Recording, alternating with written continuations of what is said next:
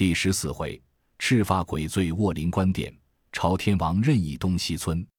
诗曰：永汉刘唐命运乖，灵官殿里夜徘徊。偶逢巡逻遭击负，遂使英雄困草来。鲁莽雷横应堕迹，仁慈晁盖独怜才。生辰纲共诛真备，总被斯人送将来。话说当时雷横来到灵官殿上，见了这条大汉睡在供桌上。众土兵向前，把条索子绑了，捉离灵官殿来。天色却早是五更时分。雷横道：“我们且押着私去朝保正庄上，讨些点心吃了，却解去县里取问。”一行众人却都奔着保正庄上来。原来那东西村保正姓朝名盖，祖是本县本乡富户，平生仗义疏财，专爱结识天下好汉。但有人来投奔他的，不论好歹。便留在庄上住，若要去时，又将银两击住他起身。最爱刺枪使棒，一子身强力壮，不娶妻室，终日只是打熬筋骨。郓城县管辖东门外有两个村坊，一个东西村，一个西西村，只隔着一条大溪。当初这西溪村常常有鬼，白日迷人下水在溪里，无可奈何。忽一日，有个僧人经过。村中人背细说知此事，僧人指个去处，叫用青石凿个宝塔，放于所在，镇住西边。其实西溪村的鬼都赶过东溪村来。那时晁盖得知了，大怒，从溪里走江过去，把青石宝塔独自夺了过来，东西边放下。因此人皆称他做托塔天王。晁盖独霸在那村方，江湖上都闻他名字，却早雷横并土兵压着呐喊。来到庄前敲门，庄里庄客闻之，报与保证。此时晁盖未起，听得报是雷都头到来，慌忙叫开门。庄客开的庄门，众土兵先把那汉子吊在门房里。雷横自引了十数个围头的人到草堂上坐下。晁盖起来接待，东问道：“都头有甚公干到这里？”雷横答道：“奉知县相公君旨，这我与朱仝两个引了部下土兵。”分头下乡村各处巡捕贼盗，因走得力乏，欲得少些，径投贵庄暂息，又经保正安寝。晁盖道：“这个何爱？”一面教庄客安排酒食管事，先把汤来吃。晁盖东问道：“毕村曾拿得个把小小贼吗？”雷横道：“却才前面灵官殿上有个大汉睡着在那里，我看那厮不是良善君子，一定是醉了。”就变着我们把锁子缚绑了，本待便解去县里见官，一者推早些，二者也要叫保证知道，恐日后父母官问时，保证也好答应。见金吊在贵庄门房里，晁盖听了，记在心，称谢道：“多亏都头见报。”少客庄客捧出盘转九十，晁盖喝道：“此间不好说话，不如去后厅轩下少坐。”便叫庄客里面点起灯烛。请都投到里面酌杯，晁盖做了主位，雷横做了客席，两个坐定，庄客铺下果品案酒，菜蔬盘转，庄客一面筛酒，晁盖又叫置酒与土兵众人吃。庄客请众人都引去廊下客位里管待，大盘酒肉，只管叫众人吃。晁盖一头相待雷横吃酒，一面自肚里寻思：村中有甚小贼吃他拿了。我且自去看是谁。相陪吃了五七杯酒，便叫家里一个主管出来，陪凤兜头坐一坐。我去敬了手便来。那主管陪侍着雷横吃酒，晁盖却去里面拿了个灯笼，进来门楼下看时，土兵都去吃酒，没一个在外面。晁盖便问看门的庄客：“都头拿的贼吊在那里？”庄客道：“在门房里关着。”晁盖去推开门，打一看时。只见高高吊起那汉子在里面，露出一身黑肉，下面抓扎起两条黑絮絮毛腿，赤着一双脚。晁盖把灯照那人脸时，紫黑阔脸，鬓边一搭朱砂髻，上面生一处黑黄毛。晁盖便问道：“汉子，你是那里人？我村中不曾见有你。”那汉道：“小人是远乡客人，来这里投奔一个人，却把我来拿做贼，我须有分辨处。”晁盖道。你来我这村中投奔谁？那汉道：“我来这村里投奔一个好汉。”晁盖道：“这好汉叫做什么？”那汉道：“他唤作晁保正。”晁盖道：“你却寻他有甚勾当？”那汉道：“他是天下闻名的义士好汉，如今我有一套富贵来与他说之，因此而来。”晁盖道：“你且住，指我便是晁保正，却要我救你，你只认我做娘舅之亲。少刻我送雷都头那人出来时，你便叫我做阿舅，我便认你做外甥。只说四五岁离了这里，今番来寻阿舅，因此不认得。”那汉道：“若得如此救护，深感厚恩。义士提携则个。”正是。黑田义诊古祠中。被捉高悬草射东，却是刘唐为应死，解为晁盖有奇功。且说晁盖提了灯笼，自出房来，仍旧把门拽上，即入后厅来见雷横，说道：“甚是慢客。”雷横道：“且是多多相扰，礼甚不当。”两个又吃了数杯酒，只见窗子外射入天光来。雷横道：“东方动了，小人告退，好去献花卯。”晁盖道。都头官身不敢久留，若再到毕村公干，千万来走一遭。雷横道：“却得再来拜望，不须保证吩咐，请保证免送。”晁盖道：“却罢，也送到庄门口。”两个同走出来，那伙土兵众人都得了酒食，吃得饱了，各自拿了枪棒，便去门房里解了那汉，被简扶着带出门外。晁盖见了，说道。好条大汉！雷横道：“这厮便是灵官庙里捉的贼。”说犹未了，只见那汉叫一声：“阿舅，救我则个！”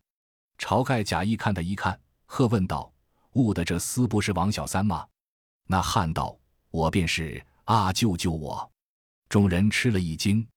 雷横便问晁盖道：“这人是谁？如何却认得保证？”晁盖道：“原来是我外甥王小三。”这厮如何却在庙里歇？乃是家姐的孩儿，从小在这里过活。四五岁时，随家姐夫和家姐上南京去住，一去了十数年。这厮十四五岁又来走了一遭，跟个本京客人来这里贩枣子，向后再不曾见面。多听的人说，这厮不成器，如何却在这里？小可本也认他不得，为他鬓边有这一搭朱砂记，因此隐隐认得。晁盖喝道：“小三！”你如何不进来见我，却去村中做贼？那汉叫道：“阿舅，我不曾做贼。”晁盖喝道：“你既不做贼，如何拿你在这里？”夺过土兵手里棍棒，劈头劈脸便打。雷横并众人劝道：“且不要打，听他说。”那汉道：“阿舅息怒，且听我说。自从十四五岁时来走了这遭，如今不是十年了。”昨夜路上多吃了一杯酒，不敢来见阿舅，全去庙里睡得醒了，却来寻阿舅，不想被他们不问事由，将我拿了，却不曾做贼。晁盖拿起棍来又要打，口里骂道：“畜生，你却不进来见我，且在路上贪这口黄汤，我家中没得与你吃，辱没杀人。”雷横劝道：“保证息怒，你令生本不曾做贼。”我们见他偌大一条大汉，在庙里睡得悄气，一且面生又不认得，因此设疑捉了他来这里。若早知是保证的令生，定不拿他。换土兵快解了绑缚的锁子，放还保证。众土兵登时解了那汉。雷横道：“保证休怪，早知是令生，不至如此，甚是得罪。小人们回去。”晁盖道：“都头且住。”请入小庄，再有话说。雷横放了那汉，一齐栽入草堂里来。晁盖取出十两花银，送与雷横道：“都头休闲轻微，望赐笑留。”雷横道：“不当如此。”晁盖道：“若是不肯收受时，便是怪小人。”雷横道：“既是保证后意，权且收受，改日却得报答。”晁盖叫那汉拜谢了雷横。晁盖又取些银两赏了众土兵，再送出庄门外。雷横相别了，引着土兵自去。晁盖却同那汉到后轩下，取几件衣裳与他换了，取顶头巾与他戴了，便问那汉姓甚名谁，何处人士？那汉道：“小人姓刘，名堂，祖贯东潞州人士，因这鬓边有这搭朱砂记，人都唤小人做吃发鬼，特地送一套富贵来与保证哥哥。昨夜晚了，因醉倒在庙里，不想被这厮们捉住，绑缚了来。正是有缘千里来相会，无缘对面不相逢。今日幸得到此，哥哥坐定，受刘唐四拜。拜罢，晁盖道：“你且说送一套富贵于我，见在何处？”刘唐道：“小人自幼飘荡江湖，多走途路，专好结识好汉，往往多闻哥哥大名，不期有缘得遇。曾见山东、河北做私商的，多曾来投奔哥哥。”因此，刘唐敢说这话，这里别无外人，方可倾心吐胆对哥哥说。晁盖道：“这里都是我心腹人，但说不妨。”刘唐道：“小弟打听的北京大名府梁中书收买十万贯金珠宝贝、玩器等物，送上东京与他丈人蔡太师庆生辰。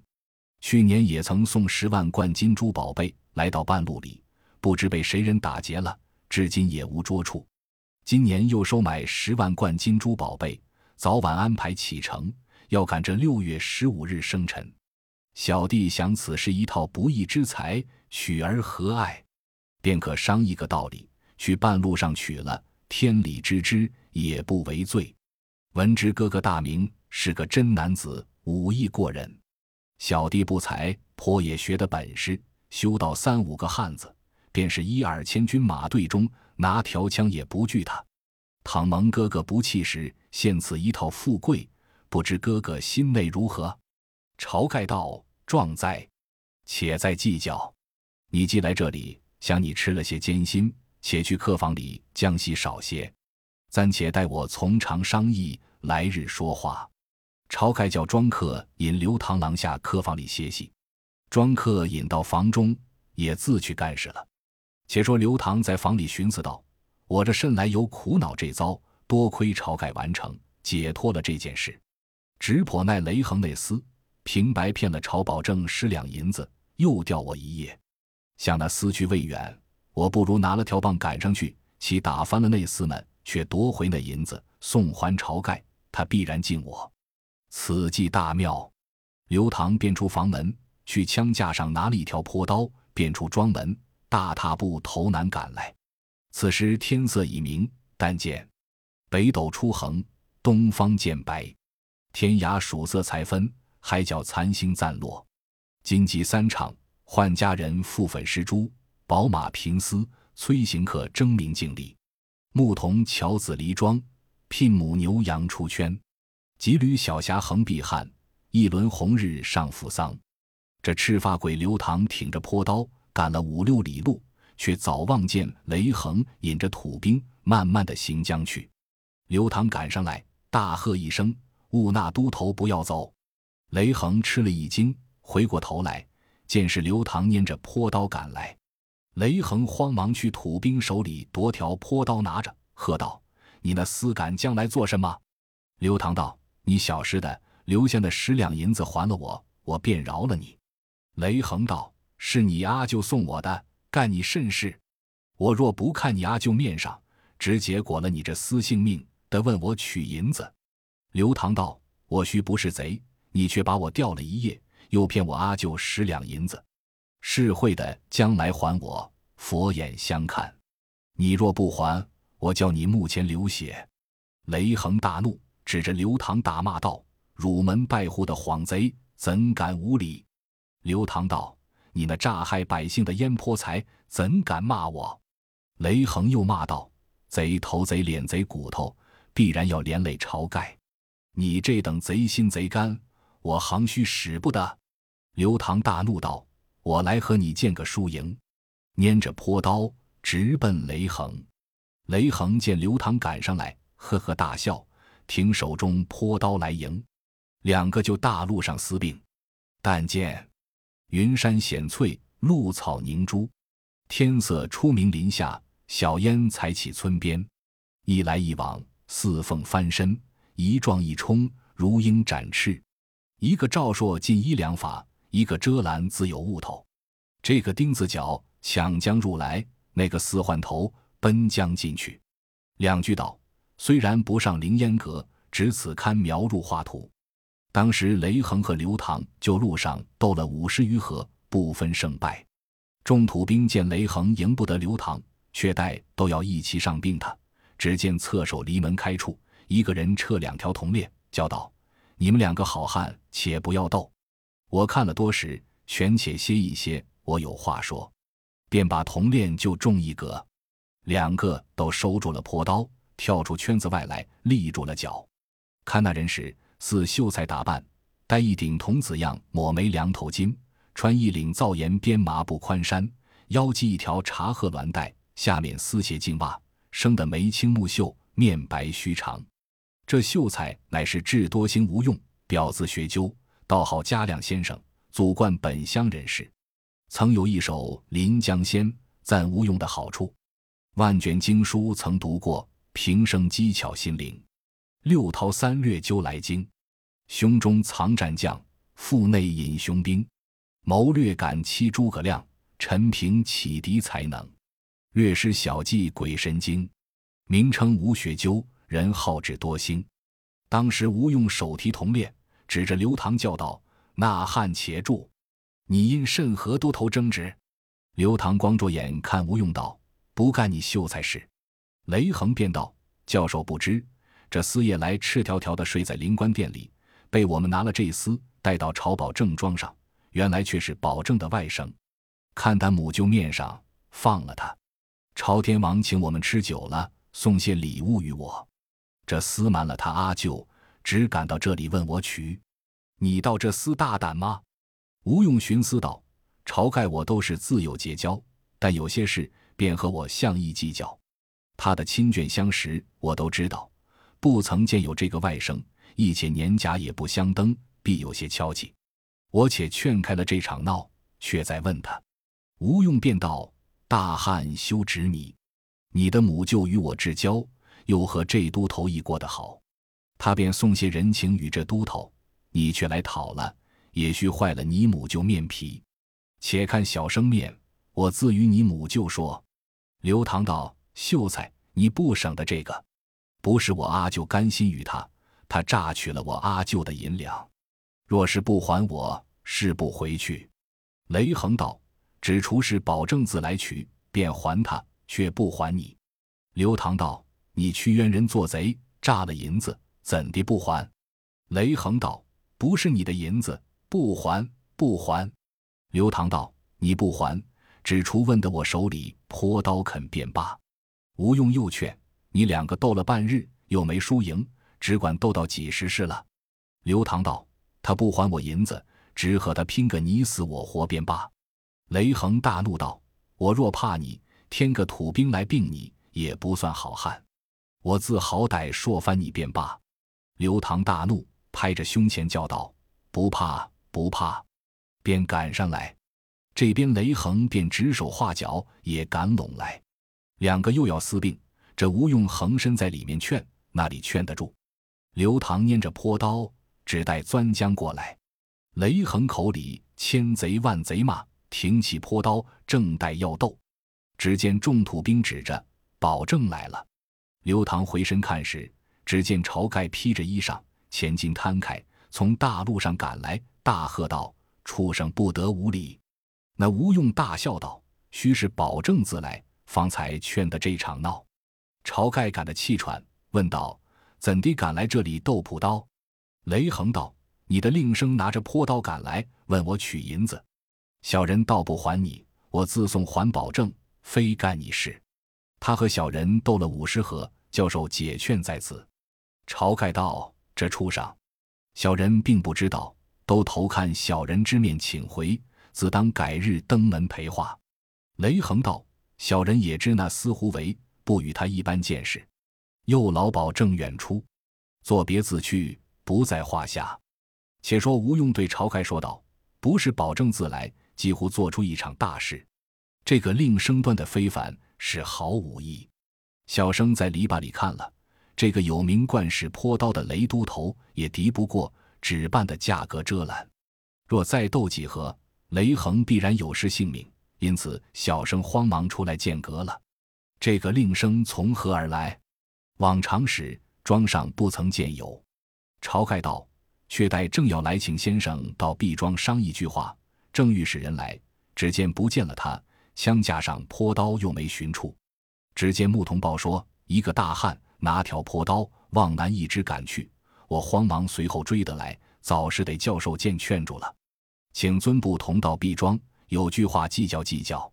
那吴用还至书斋，挂了铜链在书房里，吩咐主人家道：学生来时。”说道：“先生今日有干，全放一日假。”拽上书斋门，将锁锁了，一同晁盖、刘唐直到晁家庄上。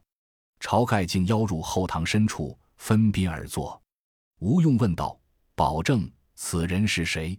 晁盖道：“江湖上好汉，此人姓刘，名唐，是东路州人士。因有一套富贵，特来投奔我。夜来他醉卧在灵官庙里，却被雷横捉了。”拿到我庄上，我因认他做外甥，放得脱身。他说有北京大名府梁中书收买十万贯金珠宝贝，送上东京与他丈人蔡太师请生辰，早晚从这里经过。此等不义之财，取之何爱？他来的意，正应我一梦。我昨夜梦见北斗七星直坠在我屋脊上，斗柄上另有一颗小星，化到白光去了。我想星照本家。安得不利？今早正要求请教授商议，不想又是这一套。此一件事若何？吴用笑道：“小生见刘兄赶得来敲起，也猜个七八分了。此一事却好，只是一件人多做不得，人少又做不得。宅上空有许多庄客，一个也用不得。如今只有保证刘兄、小生三人，这件事如何团弄？”便是保证与兄十分了得，也担负不下这段事，须得七八个好汉方可，多也无用。晁盖道：“莫非要应梦之星数？”吴用便道：“兄长这一梦不凡，也非同小可。莫非北地上再有扶助的人来？”吴用寻思了半晌，眉头一纵，计上心来，说道：“有了，有了。”晁盖道：“先生既有心腹好汉，可以便去请来。”成就这件事，吴用不慌不忙，叠两个指头，言无数句，话不一席，有分教：芦花从李伯战船，却似打渔船；荷叶箱中聚一汉，翻为真好汉。正是只会说地谈天口，来又拿云捉物人。毕竟智多星吴用说出什么人来，且听下回分解。